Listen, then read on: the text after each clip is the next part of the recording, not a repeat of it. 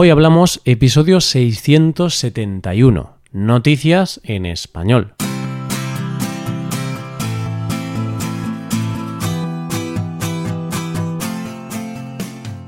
Bienvenido a Hoy Hablamos, el podcast para aprender español cada día.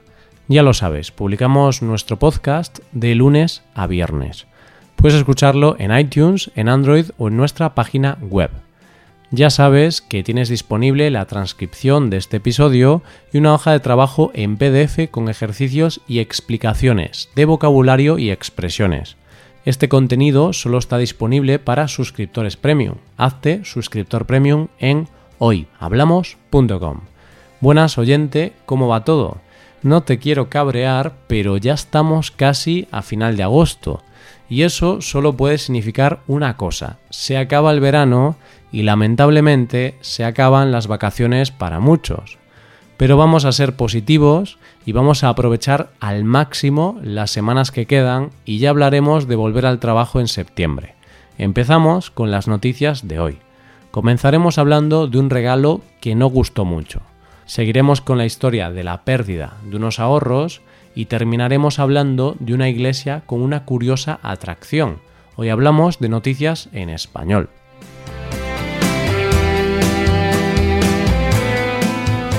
¿Sabes aquella expresión que dice a caballo regalado no le mires el diente? Bueno, por si no la conoces, es una expresión que se refiere a que no debes despreciar cualquier cosa que te regalen y debes estar agradecido por aquello que te regalen, independientemente de que te guste o no, está claro. Porque la verdad es que hay regalos que sea por lo que sea, no te gustan, pero tú debes poner tu mejor sonrisa dar las gracias y ya luego puedes hacer uso del gran invento que es el cheque regalo e ir a cambiarlo. Pero también puede pasar que haya regalos que no se pueden cambiar o que simplemente no quieres cambiar. ¿Y qué puedes hacer en este caso?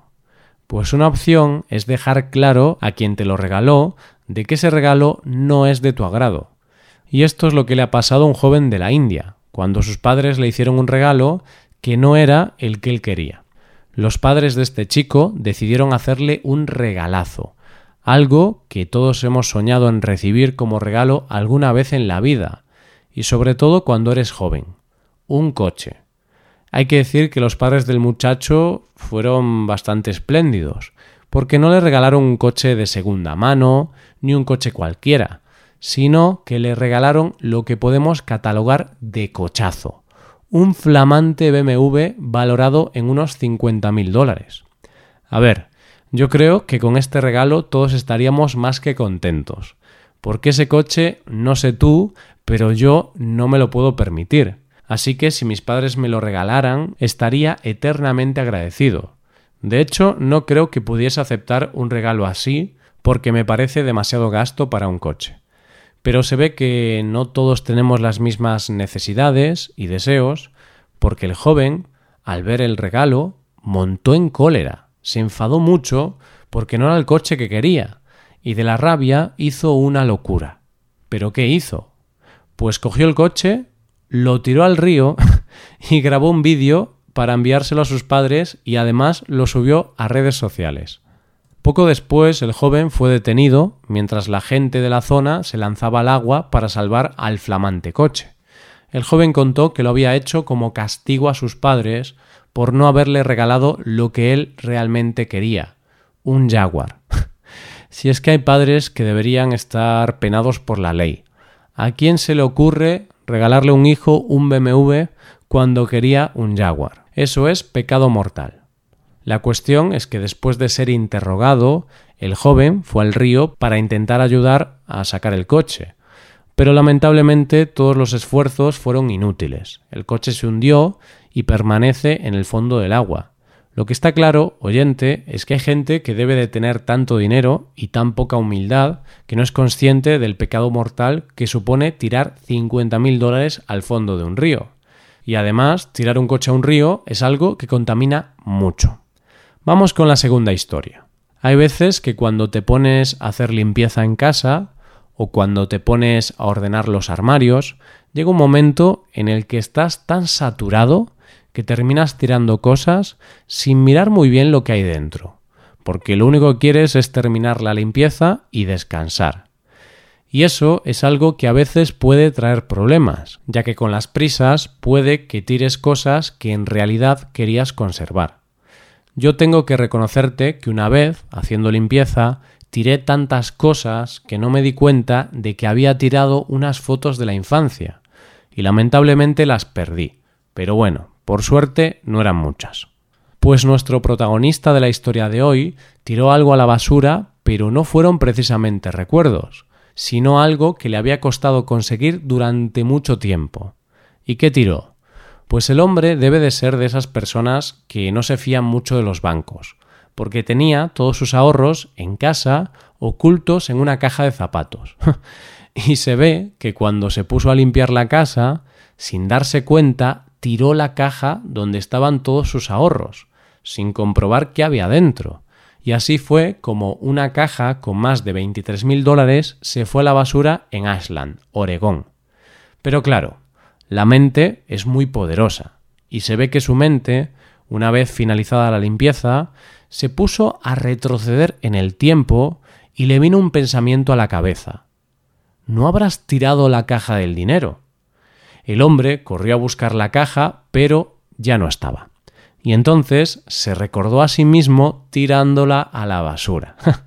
el hombre salió corriendo hacia el contenedor, pero el camión de la basura ya había pasado y se la había llevado. Se había llevado su caja de zapatos con todo su dinero dentro. El hombre, desesperado, llamó a Recology, la empresa que se dedica a recoger la basura, y les contó lo que le había pasado. La empresa le informa de que su basura estaba haciendo un viaje bastante largo, ya que esa basura tenía como destino unas instalaciones de la compañía a 300 kilómetros de distancia. El hombre les dice que por favor avisen a los trabajadores para que estén atentos. A estas alturas cualquiera hubiera perdido la fe, y es que, como dijeron los trabajadores de la empresa, ellos iban a buscarla, pero aquello era como buscar una aguja en un pajar. Pero, oyentes, algunas veces, no muchas, pero sí algunas, la aguja aparece en el pajar y la famosa caja de dinero apareció. Llamaron al propietario y tras cinco horas de viaje pudo recuperar su dinero, aunque el hombre dijo que le faltaban unos 320 dólares. Pero digo yo que tampoco es para ponerse tan tiquismiquis, porque hay que reconocer que a los trabajadores no les faltó honestidad, porque otros lo podrían haber encontrado y quedárselo. De hecho, ese dinero que falta probablemente se haya perdido durante el transporte.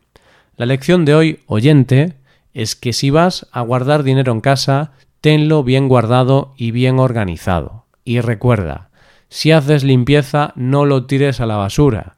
Cuando hablamos de lavado de dinero, no nos referimos a tirarlo a la basura, precisamente. Llegamos a la última noticia de hoy. Una de las cosas que más preocupa a la Iglesia es la falta de fe y que la gente cada vez acude menos a misa y a la Iglesia en general. Está claro que la sociedad cambia y la forma de vivir la religión también está cambiando, aunque todavía hay gente que religiosa, quizá las nuevas generaciones religiosas acuden menos a los templos. Y la Iglesia, como todas las instituciones, tiene que actualizarse y encontrar maneras de que los fieles vuelvan a acudir a las iglesias. Además, las iglesias necesitan visitantes, porque, quieras o no, es una forma de ganar dinero y financiarse. Hay templos que no necesitan nada para tener visitantes. Por ejemplo, San Pedro del Vaticano, la Catedral de San Paul en Londres o la Catedral de Santiago no necesitan hacer nada nuevo para tener millones de visitantes pero hay otros templos que necesitan ofrecer cosas curiosas para atraer visitantes. Y esto es lo que ha hecho la Catedral de Norwich, que es una iglesia anglicana del condado de Norfolk, en Inglaterra. Dentro de una iniciativa misionera que se llama Seeing It Differently, o lo que es lo mismo, viéndolo diferente, han instalado un tobogán de 15 metros de altura.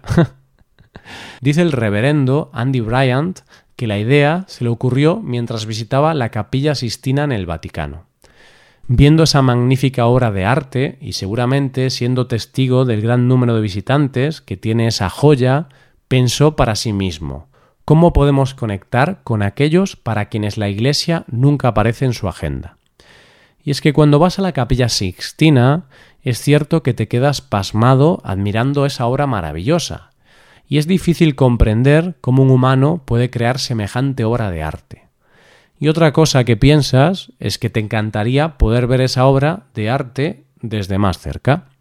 El reverendo, después de hacerse esta pregunta, se debió de preguntar qué joyas se esconden dentro de su templo. Una de ellas son los salientes del techo. Pero lamentablemente la gente no puede verlos desde cerca, porque están en el techo, evidentemente. Así que se le ocurrió instalar algo con lo que facilitar la visión de estos salientes a los visitantes. Y así fue como se le ocurrió poner un tobogán de 15 metros, con lo que mataba dos pájaros de un tiro. Se podían contemplar los salientes y además la gente lo haría de manera divertida y original. La idea es que los visitantes y fieles, al ver los salientes, se pregunten cuáles son las historias que se esconden tras ellos, y aquí es donde entra la labor del reverendo, que pretende contar las historias de la Biblia que se esconden tras estos salientes. Pero el tesón de Andy por atraer a más fieles no se queda aquí, ya que ha convocado a los fieles a la Iglesia para que aporten ideas con el fin de atraer más gente a la Iglesia. Tengo claro que si las ideas que se le ocurren son tan divertidas y originales como esta, hablaremos en otro episodio del reverendo Andy y de la Catedral de Norwich. Y es que hay que reconocerle a este pastor que es una buena idea atraer a más fieles usando nuevas formas originales y divertidas. Y esto es todo por hoy. ¿Qué te han parecido las noticias? Puedes dejarnos tus impresiones en nuestra web. Con esto llegamos al final del episodio.